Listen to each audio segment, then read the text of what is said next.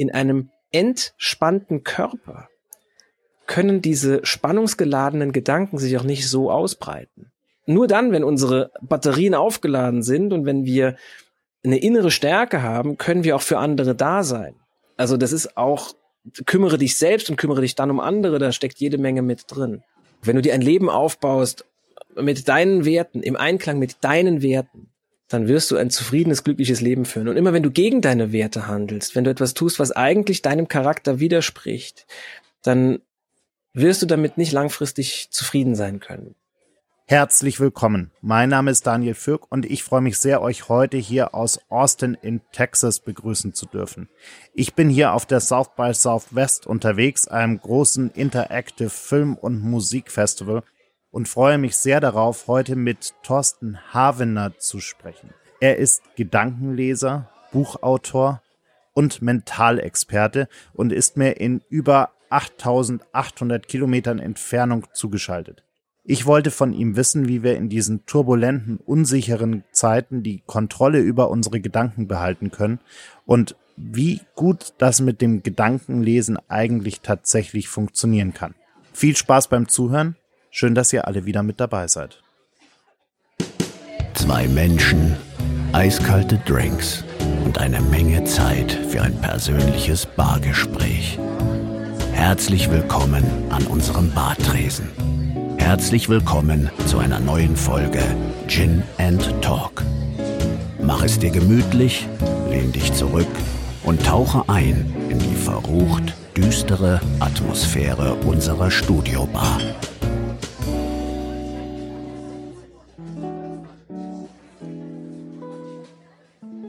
Lieber Thorsten, ich freue mich sehr, dass wir uns heute hier mit 8800 Kilometern Entfernung zwischen uns virtuell treffen können. Ich hier aus unserem quasi Studio in Austin in Texas, äh, du im äh, ja, etwas kälteren Deutschland. Herzlich willkommen. Daniel, vielen Dank für die Einladung und ich finde es großartig, einen äh, Talkgast zu haben, der in Texas sitzt, während ich hier in meinem Studio in München sitze.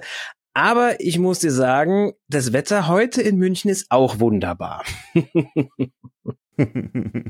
Na, immerhin. Ja. Bringt uns gleich zum, zum ersten Thema, was mich nämlich in der Vorbereitung so ein bisschen beschäftigt hat. Wir waren jetzt zwei Jahre lang in der Pandemie alle vor unseren Webcams gesessen. Wir haben äh, uns vor allem über virtuelle Konferenzen und äh, Messaging-Tools unterhalten. Äh, für jemanden, der äh, Gedanken liest, für jemanden, der ähm, Menschen liest, sozusagen, äh, die mit ihm zu tun haben. Wie gut funktioniert das eigentlich virtuell? Das funktioniert tatsächlich besser, als man denkt. Und wenn man jetzt mal von ganz oben da drauf schaut, muss man ja sagen, Gott sei Dank hatten wir diese Möglichkeit. Also Gott sei Dank hatten wir in den letzten zwei Jahren die Möglichkeit, uns wenigstens über einen Bildschirm miteinander treffen zu können, weil stell dir mal vor, das wäre auch noch weggefallen. Ich glaube, dann wären die Zahlen der Leute, denen es jetzt nicht allzu gut geht, die wären noch sehr viel höher. Wobei du natürlich recht hast, es fällt jede Menge weg, ne? Es fällt ein großer Teil der Körpersprache weg, es fällt vor allem das individuelle, direkte weg. Und für mich als Unterhalter, der ja auch ein Tourneeprogramm hat, war das natürlich ein Riesenteil der weggefallen ist, nämlich die Abendprogramme zeigen zu können. Das habe ich auch sehr vermisst. Auf der anderen Seite habe ich mir natürlich sehr viel Zeit nehmen können und all die anderen Themen vorantreiben können und, und einfach mal geschaut, wie sieht's denn in uns dann aus? Also wenn ich den anderen nicht beobachten kann, wie kann ich denn mich selbst genau beobachten? Wie kann ich denn meine eigenen Gedanken verstehen? Und vor allen Dingen, wie kann ich meine eigenen Gedanken so ausrichten und nutzen, dass sie selbst in einer Zeit, in der eine Pandemie herrscht, dass es mir dabei immer noch gut geht? Wie kann ich mich einfach so ausrichten, dass ich von den äußeren Umständen nicht so abhängig bin in meinem Erleben und darin, wie ich mich fühle? Gutes Stichwort. Wir haben jetzt gerade schon wieder eine neue Situation, mit der wir alle irgendwie klarkommen müssen. Der Krieg in der Ukraine, äh, der eine ganze Menge Unsicherheit, äh, vielleicht auch bei vielen wirklich Angst verursacht. Mir persönlich geht's äh, da auch nicht sonderlich gut. Also ich, ich schaue jeden Tag die Einmeldungen an und lese die Artikel und denke mir jeden Tag wieder, mm -hmm, ich weiß noch nicht so genau, was, was kommt denn morgen eigentlich. Man kann es irgendwie nicht so richtig einschätzen, wo die Reise hingeht. Ja. Hast du da einen, einen ganz praktischen Tipp, wie man das für sich selber irgendwie so, so einordnet, damit man äh, nicht in so eine Schockstarre verfällt, in der man auf einmal nur noch Angst und Panik hat? Absolut. Also diese Situation muss man ja auch ganz klar sagen, die ist für uns neu, ja. Aber für ganz viele Menschen ist es leider eben nicht neu und es ist auch vor allen Dingen in der Weltgeschichte absolut nicht neu. Also wir sind nicht die ersten Menschen, die sich damit auseinandersetzen müssen, dass ein Konflikt plötzlich näher ist. Und ich habe mich da ziemlich inspirieren lassen von wirklich von von den äh, Philosophen in Griechenland und in Indien, äh, auch in Polynesien, weil das einfach Dinge sind, die mir schon seit Jahren ziemlich viel Kraft geben, einfach zu schauen, was haben denn die alten Weisheitsdenker, die alten Weisheitslehren, was haben die denn so, wie sind die denn umgegangen mit dem Leben? Und eine Lehre oder eine Einsicht, die, die mir total auch einleuchtet, ist, das ähm, hört sich erstmal komisch an, aber deine Gedanken sind halt nun mal nicht frei. Das heißt, äh, da kommt ein Gedanke und du kannst überhaupt nichts gegen tun. Du weißt auch nicht, woher der kommt. Und Gedanken können auch von außen, können dir einfach mal eingepflanzt werden. Äh, zum Beispiel, wenn ich zu dir sage, denk nicht an einen blauen Elefanten, dann geht das nicht mehr. Das heißt, du bist in deinen Gedanken nicht wirklich frei. Worin du aber immer frei bist, und das ist eine Riesenerkenntnis, wenn man sich das mal wirklich verinnerlicht hat, ist dein Fokus. Das heißt, Worüber du hundertprozentige Kontrolle hast, ist dein Fokus. Wohin richtest du deine Aufmerksamkeit? Und da kann man jetzt einen ganz praktischen Tipp rausziehen, dass man sagt, okay, in der aktuellen Situation, wir haben jetzt einen Krieg, der von uns aus Deutschland aus gesehen nah ist. Das ist schlimm. Und das nächste ist tatsächlich, worauf konzentriere ich mich? Also fütter ich mich jetzt nur noch mit diesen Nachrichten und wo kriege ich die her? Ja, also auch ganz klar, äh, durch welchen Filter sind diese Nachrichten schon gelaufen. Also ich bin ein großer Freund davon, wirklich ausschließlich seriöse Quellen zu benutzen. Und das zweite ist, wie oft mache ich das? Wann mache ich das? Und das dritte ist, worauf fokussiere ich mich dann? Denn wenn du in deinem Fokus frei bist, dann kannst du erstmal dich darauf fokussieren, wann konsumiere ich die Nachrichten? Welche Nachrichten konsumiere ich? Und das zweite ist, was kann ich denn tun? Also worüber habe ich Kontrolle? Habe ich Kontrolle über die Situation, die jetzt gerade ist? Nein, habe ich überhaupt nicht. Aber ich kann zum Beispiel gucken, wie kann ich helfen? Wie möchte ich am liebsten helfen? Was kann ich tun, um meinen Teil dazu beizutragen? Und das Interessante ist, sobald du dann ins Handeln kommst, merkst du, dass diese Angst die geht vielleicht nicht ganz weg. Im besten Fall geht sie sogar ganz weg. Aber dadurch, dass du aktiv bist und kein Opfer der Umstände, sondern sagst, okay, das und das sind die Umstände, aber das und das nehme ich für mich als Maßnahme, wird es dir automatisch damit besser gehen. Und ein zweiter Hinweis, der mir sehr geholfen hat, ist, dass ich so etwas wie etwas überhaupt nicht mögen oder etwas sehr, sehr mögen oder Angst vor etwas haben. Also die drei, mögen, nicht mögen und Angst die sehe ich inzwischen als ein Hilfsmittel für meine Gedanken und auch für mein Handeln. Denn wenn ich etwas überhaupt nicht mag, oder wenn ich etwas sehr mag, oder wenn ich vor etwas Angst habe, dann sorgt das immer für ein und dieselbe Sache, nämlich ich bin der Sache gegenüber nicht mehr neutral. wenn ich etwas überhaupt nicht mag, ja, dann sage ich, das ist doof, obwohl ich vielleicht gar keine Ahnung habe davon. Wenn ich etwas sehr, sehr gerne mag, dann sage ich, das ist ganz toll, aber vielleicht sehe ich ja die Schattenseiten dann nicht. Dieser Spruch, Liebe macht blind. Und wenn ich vor etwas Angst habe, ist es genau dasselbe. Denn Angst sorgt immer dafür, dass ich etwas vermeiden möchte. Das heißt, meine Gedanken kriegen einen anderen Fokus und ich beschäftige mich vielleicht gar nicht mehr damit oder zu viel. Und die Lösung besteht darin, zumindest bei der Angst auch, sich komplett damit zu befassen. Also wirklich mal zu schauen, was sind die Hintergründe? Was kann ich genau tun? Und auch hier nochmal, was liegt in meinem Einfluss? Und durch die Befassung mit der Sache, durch das Aufnehmen von den Informationen, die ich für mich sammeln möchte auch, wirst du auch merken, dass du einen anderen Blick kriegst. Du, du kriegst einen gewissen Abstand dazu. Und auch wenn du noch Mitgefühl hast mit den Menschen, die darunter leiden müssen, dann schlägt dieses Mitgefühl nicht aus in ein Mitleid, in der Form, dass du derart mitleidest, dass du gar nicht mehr handlungsfähig bist, weil davon hat kein Mensch was. Und das wären jetzt mal zwei ganz handfeste Sachen, die mir in solchen Situationen immer helfen. Das eine ist den Fokus ausrichten und genau schauen, was kann ich tun, wo kann ich was tun, wo möchte ich was tun. Und das zweite ist, genau schauen, was steckt dahinter, was kann ich, was kann ich für mich daraus jetzt an Informationen als Hintergrundinformation erlangen, um die Situation, soweit es geht, zu verstehen. Also könnte im, im Blick auf Fokus so der erste Schritt sein, dass ich mal auch mir anschaue, was da eigentlich an fünf Millionen äh, Eilmeldungseinstellungen auf meinem Smartphone eingestellt sind. Und vielleicht davon mal die Hälfte rauszunehmen und zu gucken, dass man vielleicht wirklich sich so zwei Zeiten am Tag nimmt, wo man sagt, hier gucke ich mir jetzt mal eine Stunde lang wirklich Nachrichten ganz konzentriert an und lass mich nicht den ganzen Tag über mit alle fünf Minuten eine neue Eilmeldung von Focus Online oder anderen äh, berieseln, die mich dann schon wieder rausreißen. Ist natürlich lustig, dass du jetzt auch gerade sagst Focus Online, weil der Fokus, wenn du eine Eilmeldung, eine Push-Nachrichtung auf dein Handy schickst, der sorgt natürlich dafür, dass dein Fokus von dem, womit du dich gerade beschäftigst, komplett weggeht. Ja, ich habe für mich komplett aufgehört mit den Push-Nachrichten. Ich habe gar keine mehr mehr auf meinem Handy. Das ging los mit dem Brexit, wo ich gemerkt habe, ey, das beschäftigt mich so sehr, ähm, das hält mich von meinem normalen Alltag ab. Und der normale Alltag für mich ist halt das, womit ich mich beschäftige, ja. Also Artikel schreiben, äh, Podcasts vorbereiten, wie diesen hier jetzt, ein Abendprogramm vorbereiten, Interviews führen.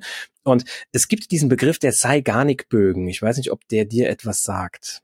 Die Zeigarnik-Bögen, das ist, wenn du, es gibt ich hole mal ein bisschen aus. Es gibt für uns in Gedanken kaum etwas Schlimmeres, als die Tatsache, etwas nicht abgeschlossen zu haben. Das ist auch ein Mittel der Manipulation, ja. Also wenn ich zum Beispiel am Ende dieses Interviews zu dir sage, du, ähm, ich habe dir vielleicht gerade mal die Hälfte dessen erzählt, was ich dazu noch sagen könnte, dann ist die Chance, dass du irgendwann sagst, ey, den interviewen wir nochmal, die ist einfach sehr hoch. was ich damit gemacht habe, ist, ich habe für dich einen Vorgang nicht abgeschlossen. Das ist wie ein Cliffhanger bei einer Serie. Oder wie ein Buch, das aufhört mit einer, mit einer neuen Tür, die aufgemacht wird, die du auch noch sehen möchtest. Bei Social Media ist das zum Beispiel so. Wenn du bei YouTube dir was anschaust, dann ist das Video praktisch nie wirklich zu Ende, sondern am Ende des Videos wird dir direkt das nächste vorgeschlagen und noch eins und noch eins und noch eins. Und da schwingt dann mit, wenn du dir das nicht anguckst, dann hast du was verpasst. Und diese Angst, etwas zu verpassen, die ist im Menschen riesengroß. Letzten Endes spielt es tatsächlich mit einer Angst. Das mal nur als ganz Knappe Einführung. Diese Zeigarnik-Bögen besagen Folgendes. Wenn du eine Aufgabe nicht abgeschlossen hast, dann kannst du dir vielleicht deinen Fokus kurz woanders drauf lenken, aber irgendwann kommt im Kopf, das muss ich auch noch machen, das muss ich auch noch beenden. Und zack, bist du von da, wo du jetzt gerade bist, komplett weg. Und du brauchst tatsächlich recht lange, um wieder die Konzentration auf die Sache zu kriegen, die du davor hattest. Und jedes Mal, wenn auf deinem Handy eine Nachricht aufpoppt, am besten noch mit einem Geräusch, bist du mit dem, womit du dich ursprünglich befasst hast, bist du raus. Und du brauchst ganz lang, um den Fokus da wieder reinzubringen. Das heißt, wenn du konzentriert an einer Sache arbeiten möchtest, dann sind diese Kurznachrichten somit das Schlimmste, was du dieser Arbeit zufügen kannst. Und ich für mich mache es so, dass ich, ich habe keine festen Zeiten. Ich sage jetzt nicht von neun bis zehn lese ich eine Stunde. Aber ich habe so ungefähr meinen Tagesablauf integriert, wo ich weiß, dann und dann passt das und dann nehme ich die Nachrichten auf und dann, dann lasse ich es auch gut sein. Und was ich für mich ganz aufgehört habe, ist es zum Beispiel im Bett noch Zeitung zu lesen oder ähm, technische Geräte habe ich da eh keine mehr inzwischen, aber noch Insta schnell gucken, was da so los ist oder so. Das sorgt dafür, dass wir den Fokus falsch ausrichten und dann geht's dir einfach nicht gut. Mhm. Es äh, ist lustig, dass du das sagst. Ich habe mich mit dem Thema mal beschäftigt, als ich äh, eine Zeit lang äh, mir das erste Mal eine Smartwatch gekauft habe. Mhm. Und äh, ich, ich habe so zwei, drei Wochen gebraucht, um, um das für mich selbst zu realisieren, weil natürlich dann diese ganzen Push-Benachrichtigungen auch äh, darauf ankommen. Und so ein Handy kann man wunderbar zur Seite legen äh, und irgendwie äh, einfach nicht benutzen. Das kann ich in einen anderen Raum legen, das kann mhm. ich irgendwie mal abstellen. Ähm, wenn ich aber eine Uhr am Handgelenk habe, die bei jeder Benachrichtigung irgendwie vibriert, selbst wenn ich nicht drauf schaue, dieses, diese Fear of Missing Out, dieses, äh, oh, genau, dieses ja. oh, da ist was gekommen, ich will ja. wissen, was es ist, ja. ähm, reißt einen so aus dem Fokus raus, reißt einen aus jedem Gespräch irgendwie raus. Ähm, kann man natürlich inzwischen alles ganz gut einstellen, mit den auch äh, dann zum Beispiel bei iOS Fokus-Einstellungen und ähnliches, wo man das dann wieder schön konfigurieren kann.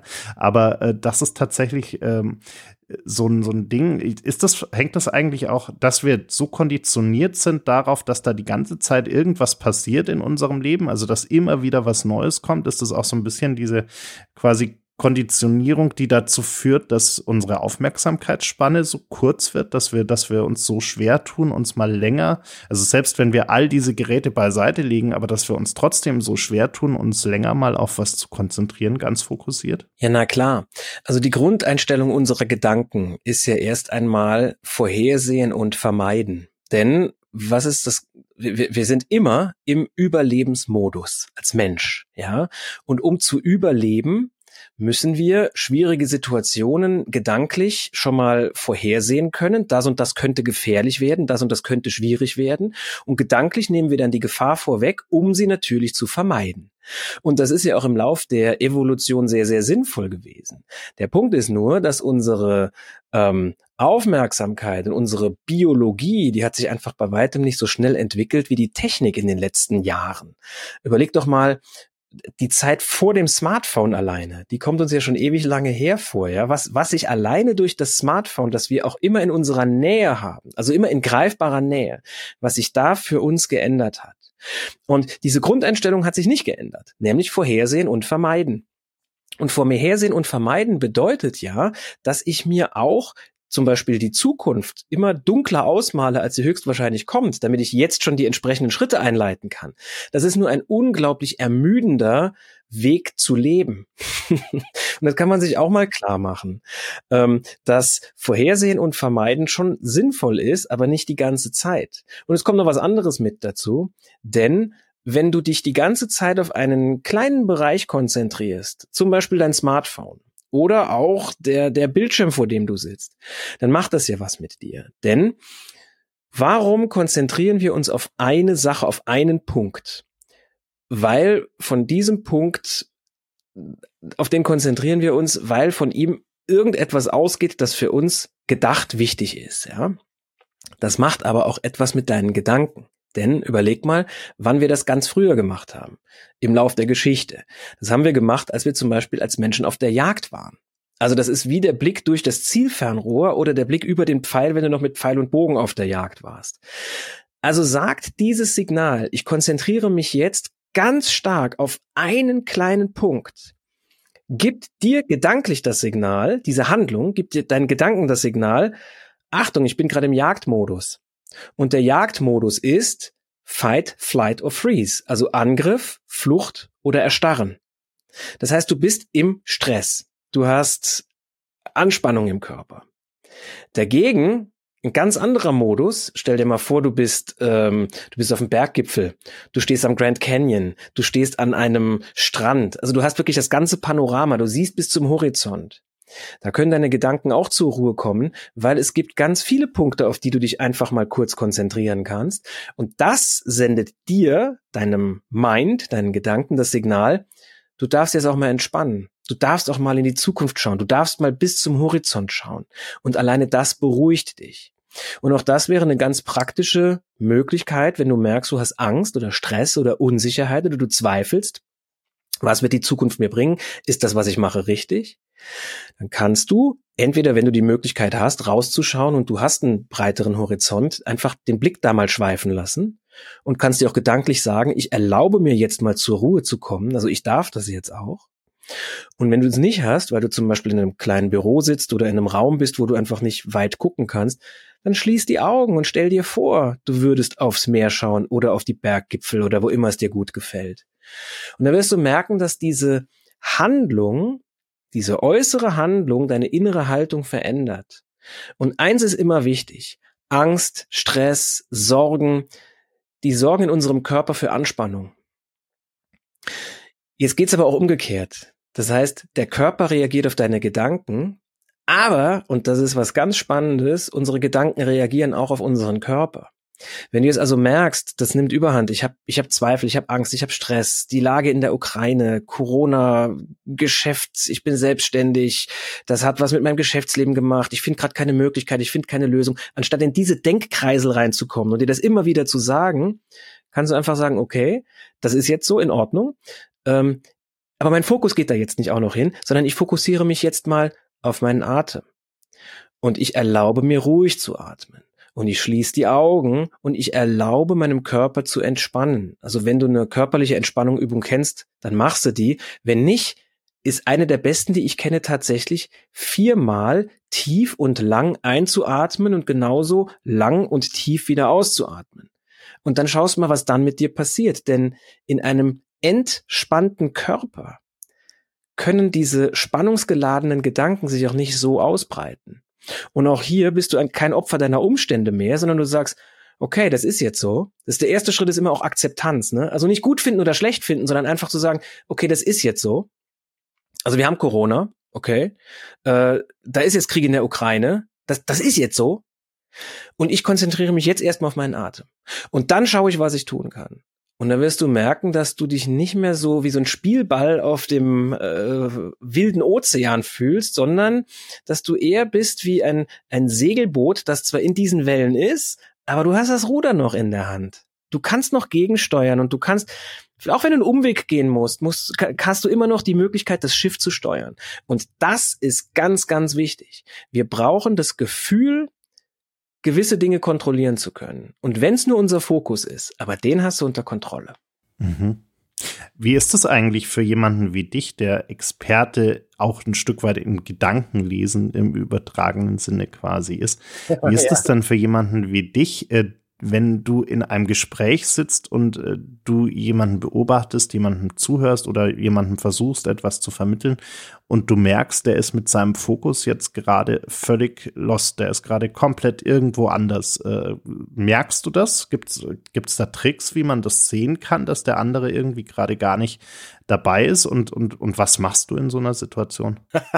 Also ich bin einer der Experten dafür, weil ich habe ja drei Jugendliche hier und ich lerne ab und zu mit denen für die Schule und also ja, äh, jeder Vater, jede Mutter eines jugendlichen Kindes weiß, wie das aussieht, wenn der Fokus nicht mehr da ist. Dieser Blick, ey, ich bin total lost oder ich habe einfach keine Lust.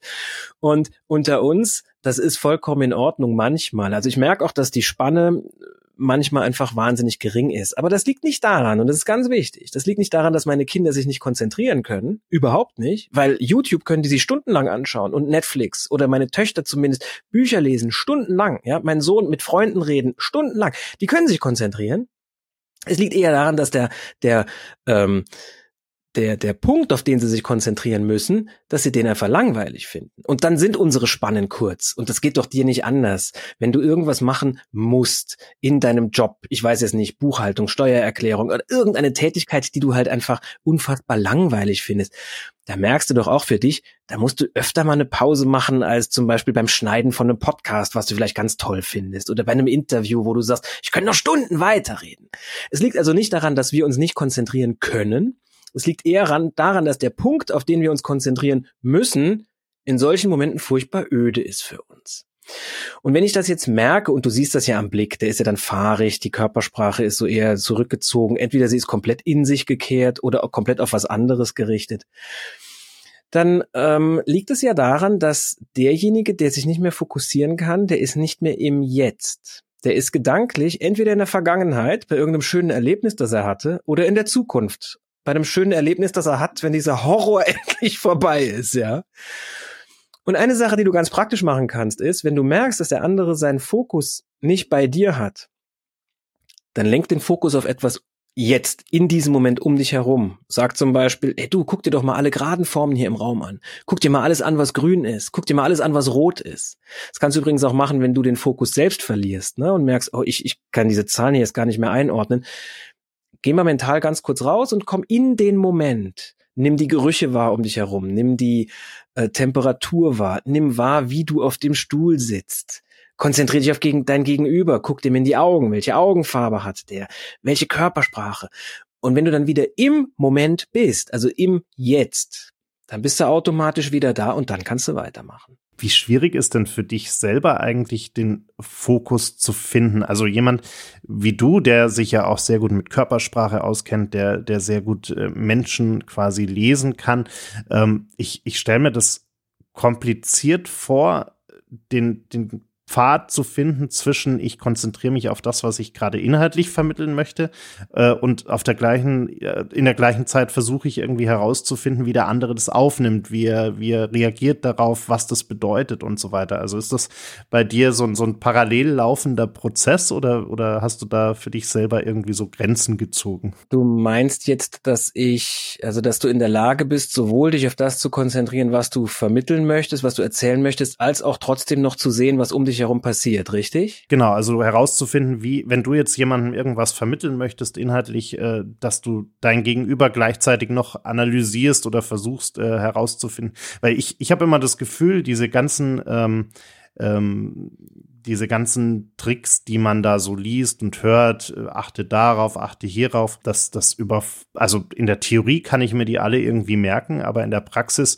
wenn ich irgendwie was erzähle oder wenn ich einen Vortrag halte, wenn ich irgendwie äh, einen Sales Pitch mache, was auch immer, ja. dann sind diese ganzen Dinge ja alle schön und gut, aber dann bin ich so in meinem Inhalt gefangen, dass ich äh, mich um solche Sachen wie Körpersprache und so weiter gar nicht, gar nicht kümmern kann. Wie machst du das denn? Also Daniel, da hast du vollkommen recht. Ich halte von diesen ganzen Kalendersprüchen und mach doch mal so und guck doch mal hier, da halte ich offen gestanden auch nicht allzu viel davon. Denn, wenn wir mal ganz ehrlich sind, wenn du eine Präsentation hältst oder einen wichtigen Sales Pitch machst oder in einem wichtigen Gespräch bist, dann bist du höchstwahrscheinlich so auf das konzentriert, was du erzählen möchtest, dass, dass du den anderen nicht gleichzeitig noch beobachten kannst. Und es stimmt auch. Multitasking ist ziemlicher Blödsinn, das können wir nicht. Und auch wenn Frauen gerne sagen, sie können das besser als Männer, sie sind da drin, also wir können das alle nicht besonders gut, ja. Ähm, jetzt habe ich natürlich einen gewissen Vorteil, weil ich ja eigentlich von meiner Ausbildung her Übersetzen und Dolmetschen studiert habe. Unter anderem nicht direkt bei dir um die Ecke, aber auch in Amerika, in Monterey in Kalifornien und an der Universität des Saarlandes. Und da lernst du natürlich einerseits dieses Zuhören im Kopf in die andere Sprache übertragen und gleichzeitig sprechen mit einem leichten Versatz. Und das ist tatsächlich etwas, das man trainieren kann. Und das zweite ist, wenn du eine wichtige Präsentation hast, dann solltest du zumindest so gut vorbereitet sein, dass das, was du machst, dass du das trainiert hast, dass es also nicht das erste Mal ist. Da reicht übrigens auch ein mentales Training ganz oft, ne? dass du die Vorstellung in Gedanken ein paar Mal gibst, deinen Pitch ein paar Mal in Gedanken machst, in Gedanken dir vorstellst, wie reagiert mein Gegenüber wohl und wie gehe ich damit um, verschiedene Möglichkeiten, wenn er so reagiert, dann machst du damit weiter, wenn er anders reagiert, dann bringst du ein anderes Argument. Das kannst du mental sehr gut üben und du wirst merken, dadurch, dass unser Bewusstsein keinen Unterschied macht zwischen Dingen, die du dir vorstellst und Dingen, die du wirklich erlebt hast, bringt dieses Üben, das mentale Üben sehr, sehr viel. Gibt es ja auch Studien von Leuten, die ein Instrument gelernt haben. Die eine Gruppe, die sollte das wirklich üben. Die zweite Gruppe, die sollte den Lauf nur in Gedanken spielen auf dem Klavier. Und die konnten das nach ein paar Wochen ähnlich gut. Also es ist schon ganz faszinierend, was wir mit unserer Vorstellungskraft tatsächlich erreichen können. Aber für dich ganz konkret bedeutet das, Natürlich sollst du nicht, während du eine wichtige Präsentation hältst, nur auf dein Gegenüber achten oder nur auf dein Publikum achten. Du solltest schon bei dir sein. Aber als Mensch hast du ja einen ganz feinen Blick dafür, was um dich herum abläuft. Auch das ist ja eine Grundeinstellung des Menschen, dass wir unsere Umwelt wahrnehmen können. Und da verlässt du dich einfach mal auf das, was du da siehst. Und da verlässt du dich mal auf deinen gesunden Menschenverstand. Weißt du, körpersprachlich gesehen haben wir nur zwei Grundeinstellungen. Es gibt nur zwei Sorten von Gesten. Es gibt nur zwei Dinge, die wir mit unserem Körper machen können, nämlich Anspannung und Entspannung. Mehr ist es nicht. Und dann können wir mal einen kleinen, eine kleine Übung machen, wenn du möchtest. Willst du kurz machen? Mhm. Gerne. Okay, da können auch alle mitmachen, die jetzt zuhören. Äh, Daniel und alle, die zuhören, denk doch einmal an einen Moment, in dem du was gegessen hast, was dir überhaupt nicht geschmeckt hat. Du musst mir nicht sagen, was das ist. Du denkst einfach nur an diesen Moment. Das war echt eklig. Also geh genau in diesen Moment zurück. Wie war das? Und mit diesem Gedanken an etwas, das dir überhaupt nicht geschmeckt hat, mit dem Gedanken an diesen Geschmack, fühl mal in dich hinein. Wie fühlt sich das jetzt an? Wie sitzt du da? Wie fühlst du dich? Und jetzt ändern wir mal die Gedanken und äh, jetzt denk mal an einen Moment, in dem du etwas gegessen hast, was dir richtig gut geschmeckt hat. Also es war köstlich, es war richtig lecker. Und jetzt erlaubt dir mal genau in diesen Moment auch nochmal zurückzugehen Und mit diesem Gedanken im Kopf an das angenehme Essen, wie sitzt du jetzt da, wie fühlst du dich jetzt? Und ich sehe dich ja, wir haben ja eine Videokonferenz gerade, und die Unterschiede in deiner Mimik, auch rein über den Bildschirm jetzt, waren schon immens. Wie würdest du es denn beschreiben? Also das erste, was war angenehmer? Und das zweite natürlich, und man, also äh, es läuft einem dann natürlich gleich wieder so ein bisschen das Wasser im Mund zusammen ja. und dann kommt gleich wieder Hunger. Ja, also auf jeden Fall natürlich die zweite Version äh, viel angenehmer. Und ich finde das aus mehreren Gründen spannend. Das erste ist, du hast gerade gesehen, wie schnell du deine Gedanken, deinen Fokus ändern kannst, so wie schnell sich das auf dein Wohlbefinden auswirkt. Überleg mal, das war jetzt nur eine Kleinigkeit zu essen, das war noch nichts Großes, was du dir vorgestellt hast. Aber stell dir mal vor, wenn du das mit einem Riesenerlebnis machst, wie du dich dann in eine andere Stimmung bringen kannst tatsächlich. Das zweite ist, es hatte Auswirkungen auf deinen Körper. Und das erste, was du gemacht hast, als ich gesagt habe, denk mal an einen Moment, in dem du etwas gegessen hast, was dir nicht geschmeckt hat, war, du hast die Lippen zusammengezogen, du hast wirklich so, mm, ja, die, die Nase leicht gerümpft. Das war wohl wirklich furchtbar eklig. Und das ist ein Anspannen. Das heißt, die körperliche Reaktion auf einen unangenehmen Gedanken ist Anspannung. Verspannen. Genau dasselbe bei Angst, Unsicherheit, Stress, alles, was uns unglücklich macht, spannt an. Das zweite, der angenehme Gedanke, in Harmonie kommen. Das war schön, ja. Da hast du direkt gelockert, du hast gelächelt. Jede Bewegung nach oben im Gesicht ist ein Öffnen der Gesten. Ja. Und damit haben wir schon die beiden Grundbausteine der Körpersprache gesehen, nämlich auf einen unangenehmen Gedanken folgt ein Anspannen, also ein Verschließen der Körpersprache.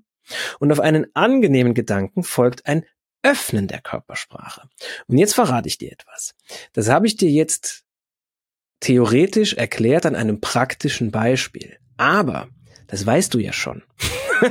du bist ja ein Mensch, der im Lauf der Evolution sich weiterentwickelt hat und der ja auch schon eine gewisse Erfahrung hat. Und das weißt du. Wir haben eine unfassbare Menge an Wissen, die wir mitbringen in dem Moment, in dem wir diese Welt betreten auch über die Körpersprache anderer Menschen. Und das siehst du in deinem peripheren Sichtfeld. Das siehst du, wenn du dich auf jemanden konzentrierst im Publikum. Und dann kommt nämlich dieser Teufelskreis, wenn du siehst, die Leute, die verschließen sich, die machen die Augen klein, die lehnen sich vielleicht so eine Spur überheblich zurück, die verschränken die Arme. Das sind die Momente, wo du merkst, ich weiß zwar gerade nicht genau, was hier schief läuft, aber es läuft überhaupt nicht. Und das Gegenteil ist, du hältst eine Präsentation oder du redest mit jemandem und du merkst, boah, das läuft wie am Schnürchen. Äh, super. Ich weiß gerade gar nicht warum, aber ich habe so ein Gefühl, ja, die machen die entsprechenden Gesten, die machen offene Gesten, die lächeln, die nicken, die ähm, neigen den Kopf zur Seite, die öffnen sich. Und also ich nehme mir damit natürlich jetzt einen Teil äh, dieses Nimbus, aber letzten Endes unterm Strich sind das die Hauptbausteine. Und das Zusammenspiel dessen ist natürlich hochkomplex, aber ganz schmal zusammen auf, auf einen Zettel geschrieben ist es genau das.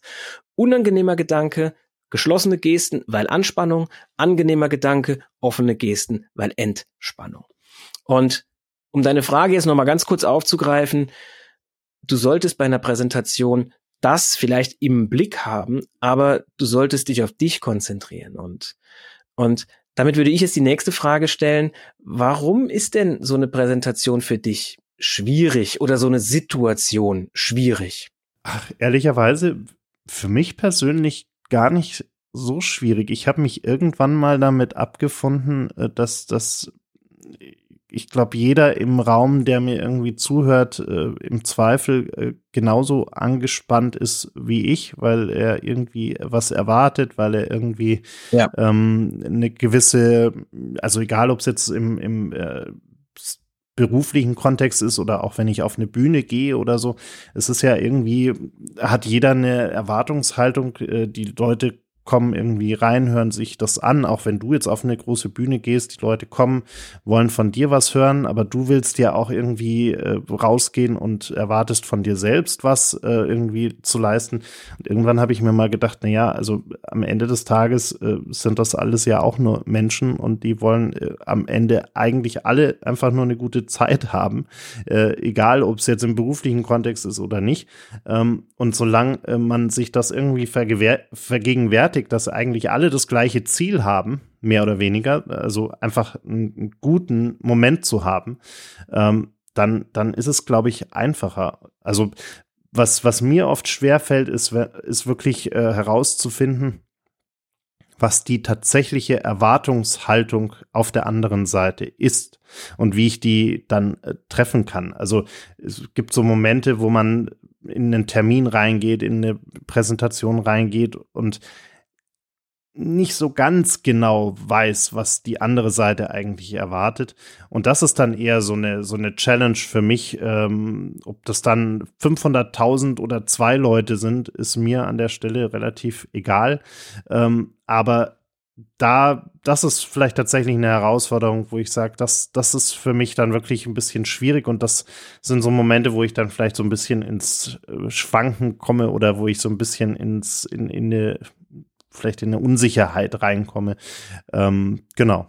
Da habe ich aber einen sehr, sehr guten, ein sehr, sehr gutes Tool für mich entwickelt. Also wenn ich jetzt zum Beispiel merke, ich bin vor einem Auftritt, ja, ich, ich stehe in der Kulisse und da sind äh, 1500 Leute, Musik geht los, Licht geht an, äh, das Band läuft und ich weiß, jetzt läuft diese Maschine an und ich habe jetzt, meine Aufgabe ist es, da jetzt rauszugehen und das gut zu machen. Und da gibt's natürlich Abende, wo du auch mal nervös bist, warum auch immer. Und eines der besten Tools für mich ist es, das dann tatsächlich anzusprechen. Das ist genau nämlich, wie du sagst. Jeder, der da sitzt, das sind ja keine Raubtiere, die da sitzen, die dich zerpflücken wollen, sondern ähm, das sind Menschen, die genau wissen, wie das ist, da vorne zu stehen. Und eine der besten Sachen, die es gibt, ist es in dem Moment zu sagen, ähm, ich freue mich hier zu sein und offen gestanden, heute bin ich ein bisschen nervös. Oder in einem Geschäftsgespräch, dass man wirklich sagt, ich habe mich sehr, sehr gut vorbereitet. Ich hoffe, ich habe das richtige Angebot für Sie zusammengestellt. Heute bin ich ein bisschen nervös. Und was wird dann passieren? Was geht, was passiert dann mit deinem Publikum? Und Publikum meine ich, das können auch nur drei Leute sein, ne?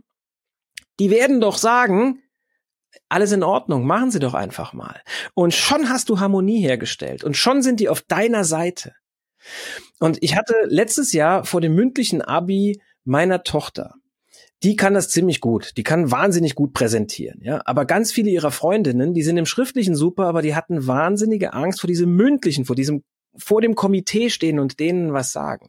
Und die kamen dann zu mir also haben dann meine Tochter gefragt, hör mal, kann ein Vater, kann er uns nicht mal ein paar Tipps geben? Dass ich, ja, na klar, kommt alle mal her, ich zeige euch mal, wie man sich auf sowas vorbereiten kann. Und der erste Ratschlag war, weil sie alle gesagt haben, ich bin ja so nervös, wenn ich rausgehe. Da habe ich gesagt, sag das doch deinem Prüfer. Da sitzen drei Prüfer. Und glauben, also äh, glaubst du ernsthaft, dass irgendeiner von denen, die da rausgehen, dass die nicht nervös sind? Im Gegenteil, es wäre doch seltsam, wenn du gar nicht nervös wärst. Dann würden sich doch die drei Prüfer denken, ey, was ist denn mit der los oder was ist denn mit dem los? Der nimmt das ja ein bisschen zu sehr auf die leichte Schulter. Der Trick ist wirklich, wenn so etwas ist, das anzusprechen. Denn es schafft Harmonie. Es, es ist dann raus, es ist nichts mehr, was du geheim halten musst, weil Dinge geheim halten, das ist Stress ohne Ende. Ja? Nein, du gehst direkt äh, raus damit. Im Englischen gibt's doch There's the elephant in the room. Ja, also wenn dann Elefant im Raum steht, sprich ihn an, den kannst du nicht ignorieren. Die sehen, dass du nervös bist. Sag, ich habe mich wahnsinnig auf heute gefreut. Mir ist das total wichtig, dieses Treffen. Und aus dem Grund, weil, weißt du ja, wenn was wichtig ist, dann ist man manchmal so ein bisschen nervös. Ich bin gerade ein bisschen nervös. Was wird passieren? Der andere wird sagen, brauchst du nicht, alles in Ordnung, mach doch mal. Und du hast eine ganz andere Stimmung. Wie kam es denn bei dir persönlich eigentlich dazu? Du hast vorhin schon erzählt, du hast eigentlich äh, Sprachen und Dolmetschen studiert. Ähm, wann kam denn bei dir der Punkt, dass du gesagt hast, du möchtest dich jetzt viel tiefer, viel mehr mit dem Thema beschäftigen, was dich heute beschäftigt. Also herauszufinden, ich, ich fasse es mal so, so ganz äh, platt zusammen herauszufinden, wie, wie dein Gegenüber tickt und, und äh, was da eigentlich passiert. Also wo, woher kommt diese, diese Faszination bei dir? Gab es da irgendeinen Moment, wo du gesagt hast, da möchte ich jetzt mehr erfahren, da möchte ich tiefer reingehen? Also es gab jetzt nicht den Schlüsselmoment in meinem Leben, aber es gab ganz viele Momente, die mich einfach äh, in dieser Entwicklung immer bestärkt haben. Also ursprünglich, ganz ursprünglich komme ich ja aus der Zauberkunst. Ich habe mit 13 angefangen zu zaubern und habe gemerkt, dass das mir liegt. Also ich mochte es, auf der Bühne zu stehen, sofort. Das ist also etwas, das in, das mir natürlich von der Hand geht, ne? Äh, vor Leuten zu stehen und die zu unterhalten. Also das war mir immer wichtig. Und irgendwann im, im Laufe meines Lebens hat mir dann das reine Unterhalten nicht mehr gereicht. Das reine Faszinieren war nicht mehr genug, denn ich habe gemerkt, dass in dieser Faszination, die, die in diesem Staunen mitschwingt, dass da immer auch ein großer großer Prozentsatz Inspiration dabei ist. Also wenn du das richtig machst, dann inspirierst du Leute mit dem, was du machst. Und Picasso hat ja schon gesagt, Kunst wäscht den Staub des Alltags von der Seele.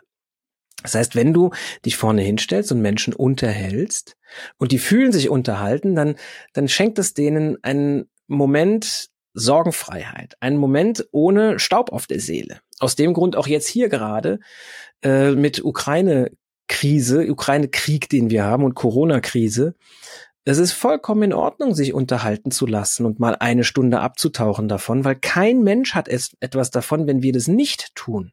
Ganz im Gegenteil. Selbst nur dann, wenn unsere Batterien aufgeladen sind und wenn wir eine innere Stärke haben, können wir auch für andere da sein. Also das ist auch kümmere dich selbst und kümmere dich dann um andere, da steckt jede Menge mit drin. Und ich habe irgendwann gemerkt, dass mir das reine Unterhalten nicht mehr reicht. Ich wollte mehr inspirieren und mehr den Leuten auch dann Handlungsanweisungen geben. Und weißt du, in der Zauberkunst, da lernst du, wenn du es richtig machst, da lernst du nicht nur Tricks, sondern wenn du dich da ernsthaft mit befasst, wenn du das wirklich als eine, als eine ähm, Aufgabe siehst, der du dich mal, wo du dich so richtig drin verlieren kannst, dann merkst du, dass du als Zauberkünstler, zumindest so wie ich das gemacht habe, also immer im direkten Kontakt mit dem Publikum, dass du sehr viel über Menschen lernen solltest. Wie geht man mit denen um?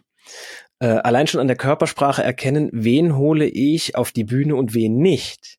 Das sind ganz, ganz wichtige Eigenschaften. Und nachdem ich mich dann mit der Körpersprache sehr intensiv auseinandergesetzt habe, erstmal nur um rauszufinden, wen soll ich bei einem Experiment, bei einem Trick nach oben holen und wen nicht, ähm, wen soll ich ansprechen und wen nicht, von wem kann ich mir was ausleihen und von wem nicht, ähm, ist das dann immer größer geworden. Und ich habe mich beschäftigt mit Suggestion zum Beispiel, mit Hypnose, weil das auch ein großer Teil ist, wenn du überzeugend sein möchtest. Und wenn du Dinge verbirgst, dann, dann hilft es unglaublich, wenn du dich damit auskennst. Dann hatte ich immer schon eine große Schwäche für, für Sprache und den richtigen Einsatz von Worten. Also Worte ist auch interessant. Die sprechen wir ja nicht nur zu anderen, sondern immer auch zu uns selbst. Also auch sowas wie ähm, die Gespräche, die wir mit uns selbst führen. Wie, wie nennen wir gewisse Dinge? Das macht ja ganz viel damit, wie wir das betrachten. Und irgendwann, wenn du dich damit einfach lange beschäftigst, dann tauchst du da ja immer tiefer ein. Dann merkst du, ah, das ist eine riesen, das ist ein Riesenfeld. Und im Lauf dieser langen Beschäftigung und überleg mal, mein erster Auftritt war 1986 bis jetzt, also das ist ja schon ein bisschen was. Da habe ich gemerkt, dass alle diese Felder für mich, dass das in in ein für mich ist das ein Gefäß jetzt, das nenne ich Mind Performance. Und das ist für mich halt einmal die eigenen Gedanken verstehen, die eigenen Gedanken so ausrichten, dass sie mich weiterbringen und diese unbewussten Programme erkennen, die mich bremsen. Damit sind wir wieder bei der Suggestion, also die Kraft der eigenen Gedanken. Und natürlich das Zusammenspiel zwischen meinen Gedanken, meinen Emotionen und meinen Handlungen. Und das wiederum kann ich dann auch bei anderen erkennen. Merkst du eigentlich, wenn Leute die wissen, was du so tust, mit dir in ein Gespräch gehen, dass die versuchen dann irgendwie ganz besonders bewusst auf ihre Körpersprache zu achten oder die versuchen ja. äh, oder oder unsicher sind, weil sie denken, dass du jetzt irgendwie komplett ihre Gedanken lesen kannst ja. oder so. Also gehen Leute anders mit dir um, wenn sie wissen, was du tust? Ja, anfangs schon, aber die merken dann ja auch sehr schnell, dass ich das nicht nutze, um mir einen Vorteil über etwas zu erschaffen und dass ich nicht diese dunkle Seite der Macht betrete, sondern dass ich das ganz anders beleuchte und dass ich eigentlich mich inzwischen, nicht eigentlich, dass ich mich inzwischen als auch als Mentor, als Coach verstehe, der Leute inspirieren möchte und ähm, die haben dann ganz schnell überhaupt keine Angst mehr und da besteht auch gar kein Grund. Und selbst wenn ich mal was sehe, ich spreche das ja dann nicht aus, ich bin da sehr diskret. Aber das heißt, du hast es gerade angesprochen, es gibt eine dunkle Seite der Macht sozusagen, die dann aber wahrscheinlich in, in, in Richtung Manipulation äh, des Gegenübers gehen würde, oder? Ja, na klar. Es gibt ja, das ist ja das alte spirituelle Gesetz der Dualität. Das heißt, das eine kann nicht existieren ohne das andere. Das heißt, es gibt kein heiß ohne kalt. Das eine kann ohne das andere nicht existieren. Es gibt kein hell ohne dunkel. Und weißt du, die, die ganzen Themen, mit denen ich mich beschäftige, natürlich könnte man die auch einsetzen, um sich einen Vorteil zu verschaffen oder um andere zu übervorteilen und da irgendeinen Gewinn für sich rauszuziehen.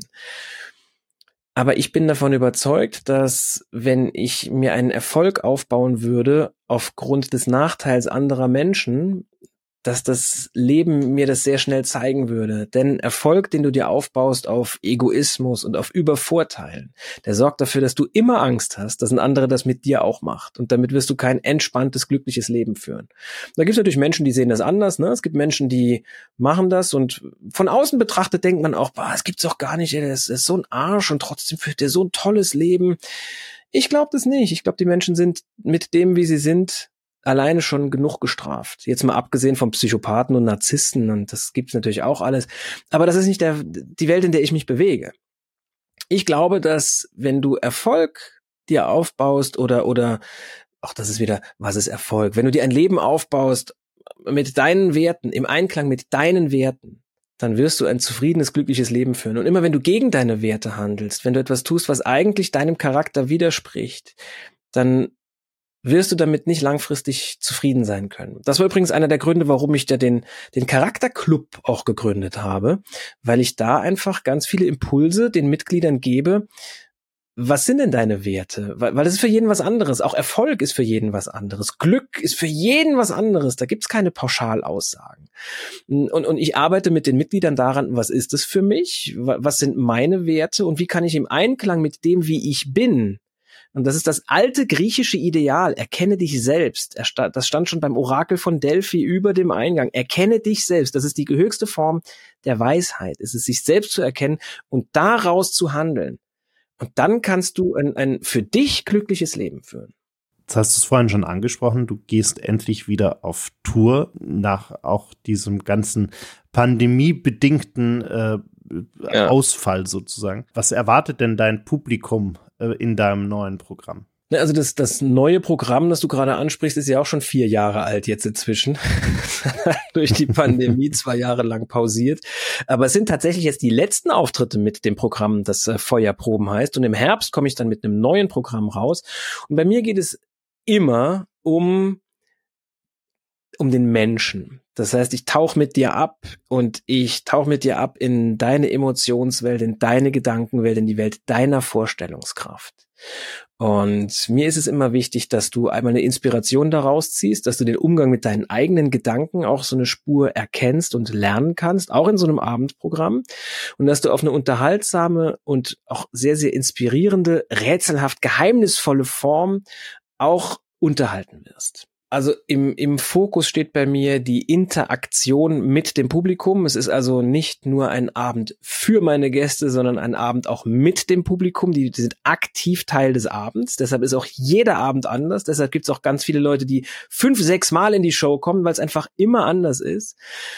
Und mir ist wichtig, das Ganze ist locker, humorvoll, aber auch tiefgründig, rätselhaft und geheimnisvoll. Also dieses etwas nicht verstehen, etwas verblüffend finden, eine Erkenntnis kriegen, die man so nicht für möglich gehalten hätte. Das ist mir sehr wichtig.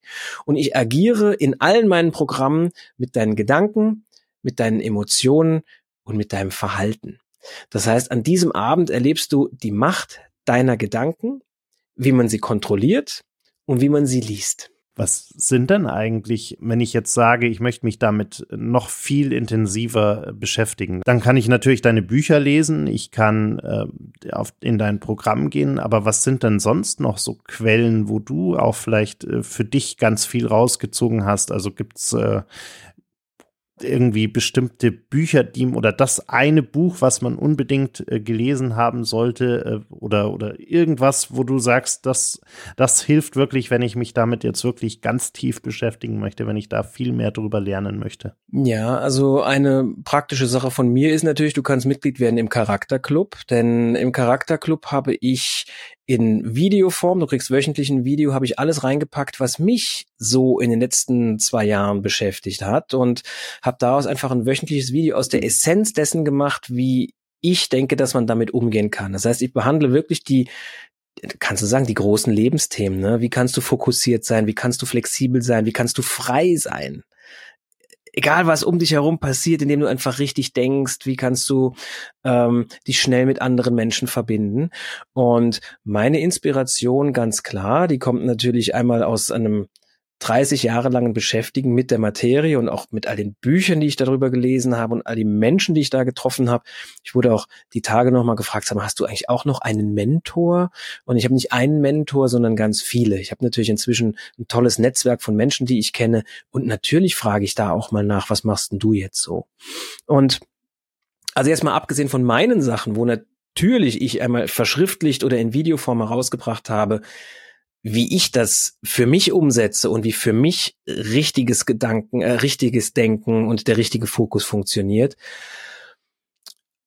Etwas, das ich immer noch fast täglich mache, ist, dass ich mich entweder mit den Stoikern auseinandersetze, also mit den alten griechischen Philosophen oder auch mit den Upanishaden, den indischen Weisheitsgedanken oder auch manchmal tatsächlich ähm, im Rock-Pop-Bereich irgendeinen Text höre und denke mir, boah, das ist auch super, weil da sind teilweise auch super Texte dabei. Aber runterbrechen würde ich es bei mir tatsächlich auf den, den Stoizismus, der eine fantastische Denkschule ist, die Upanishaden und natürlich äh, in allererster Linie tatsächlich eine polynesische Lebensphilosophie namens Huna, die für mich auch sehr praktisch zeigt, wie wir den richtigen Umgang mit unseren Gedanken lernen können. Wie kommt es eigentlich, dass wir so viel Weisheit über das Denken in äh, der Vergangenheit finden? Also warum wussten damals die alten Griechen so viel darüber? Warum wussten die Inder damals so viel darüber? Warum sind diese alten Kulturen äh, da so weit gewesen äh, im Vergleich zu vielleicht äh, heute den Menschen? Ich glaube gar nicht, dass die Menschen heute weniger weise sind als früher. Ich glaube, früher haben die Menschen einfach auch mehr Zeit damit verbringen können, waren einfach nicht so abgelenkt, auch in ihrem Arbeitsalltag. Also ich krieg dann manchmal auch so ein bisschen die Krise, wenn ich dann irgend so einen Trainer oder Mentor höre in einem Podcast, der dann sagt, ja, also ich habe ein Morgenritual. Bevor bei mir der Tag beginnt, mache ich erstmal das und das und das. Und ich denke mir, ja, und du hast keine Kinder und du hast keinen Job, wo du von neun bis so und so irgendwo sein musst. Und deshalb kannst du so ein Leben führen. Und du gehst jetzt davon aus, dass was du machst, ist automatisch für alle richtig, die dazuhören.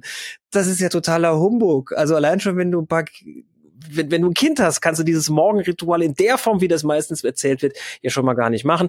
Außer du stehst eine Stunde früher auf. Das machst du aber nicht, denn wenn du ein Kind hast, gehst du meistens auch spät ins Bett. Also, das muss alltagstauglich sein. Und ich glaube, dass wir inzwischen einfach einen anderen Alltag haben, in dem wir in viel mehr Dingen gefangen sind. Und dass wir natürlich auch über dieses unfassbare Angebot, das wir haben, ähm, teilweise auch den Fokus auf das verlieren. Also ich weiß zum Beispiel, dass viele Menschen, die mich unglaublich inspirieren, die haben, die haben drei Bücher gelesen über Philosophie, aber die haben die halt wirklich gelesen. Die haben das mal nicht drüber gelesen, sondern die haben damit gearbeitet. Da ist, äh, die sind bunt, da sind Lesezeichen drin, die sind, die sind zerlesen. Und Einstein hat doch irgendwann mal gesagt, ab einem gewissen Alter sollte der Mensch aufhören zu lesen weil ab einem gewissen Alter sollte man das einfach anwenden, da sollte man einfach ins Tun kommen. Und Bruce Lee hat gesagt, Wissen ist nichts, du musst es anwenden. Ja, und hat auch, hat auch mal gesagt, er hat keine Angst vor einem, der irgendwie 50 verschiedene Tritte gelernt hat, sondern er hat Angst vor einem, der 20.000 Mal einen Schlag trainiert hat. Da sind wir wieder bei diesem Fokus. Und ich glaube, das ist tatsächlich der Schlüssel, dass wir für uns entscheiden, das und das ist mein Fokus und weißt du, jede Entscheidung für etwas ist automatisch auch eine Entscheidung gegen etwas. und das können wir uns klar machen, bevor wir entscheiden. Also wenn ich jetzt zum Beispiel ein Buch lese und ich meine jetzt nicht einen Roman, den ich mal so weglese, sondern, sondern ein, ein, ein Arbeitsbuch für mich, dann ist das ja auch eine Entscheidung, ganz viele Bücher in dem Moment nicht zu lesen. Und das ist aber vollkommen in Ordnung. Und die lege ich dann vielleicht auch weg. Also ich habe auch ganz viele Bücher. Ich bin auch so, für mich, ich habe zwei Hobbys, Bücher lesen und Bücher kaufen. ja, äh, ich liebe es, Bücher zu kaufen, die ich dann teilweise Jahre später lese und manchmal auch gar nicht. Also ist eine Schwäche von mir. Aber die lege ich dann auch weg.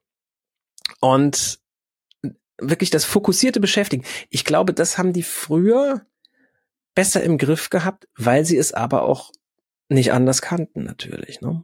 Weil es auch nicht so viel Ablenkung gab, genau. Ja. Ich danke dir sehr für deine Zeit und die vielen Einblicke und äh, bin gespannt, was wir in den nächsten Wochen und Monaten noch alles von dir hören, lesen und sehen werden. Äh, ich werde es auf jeden Fall sehr aufmerksam verfolgen. Daniel, vielen Dank für die Einladung in deinen lieben, schönen Podcast und äh, auch wunderbar, dass wir über so eine große Distanz so ein schönes Gespräch führen konnten. Also alles Gute in dem Fall nach Texas. Vielen, vielen Dank. Danke dir. Das war's leider schon. Die letzte Runde ist ausgetrunken, das Gespräch zu Ende. Vielen Dank fürs Zuhören. Bitte nimm Rücksicht auf die Nachbarn und sei leise, wenn du die Bar verlässt. Aber vergiss auf keinen Fall den Abonnieren-Button zu klicken.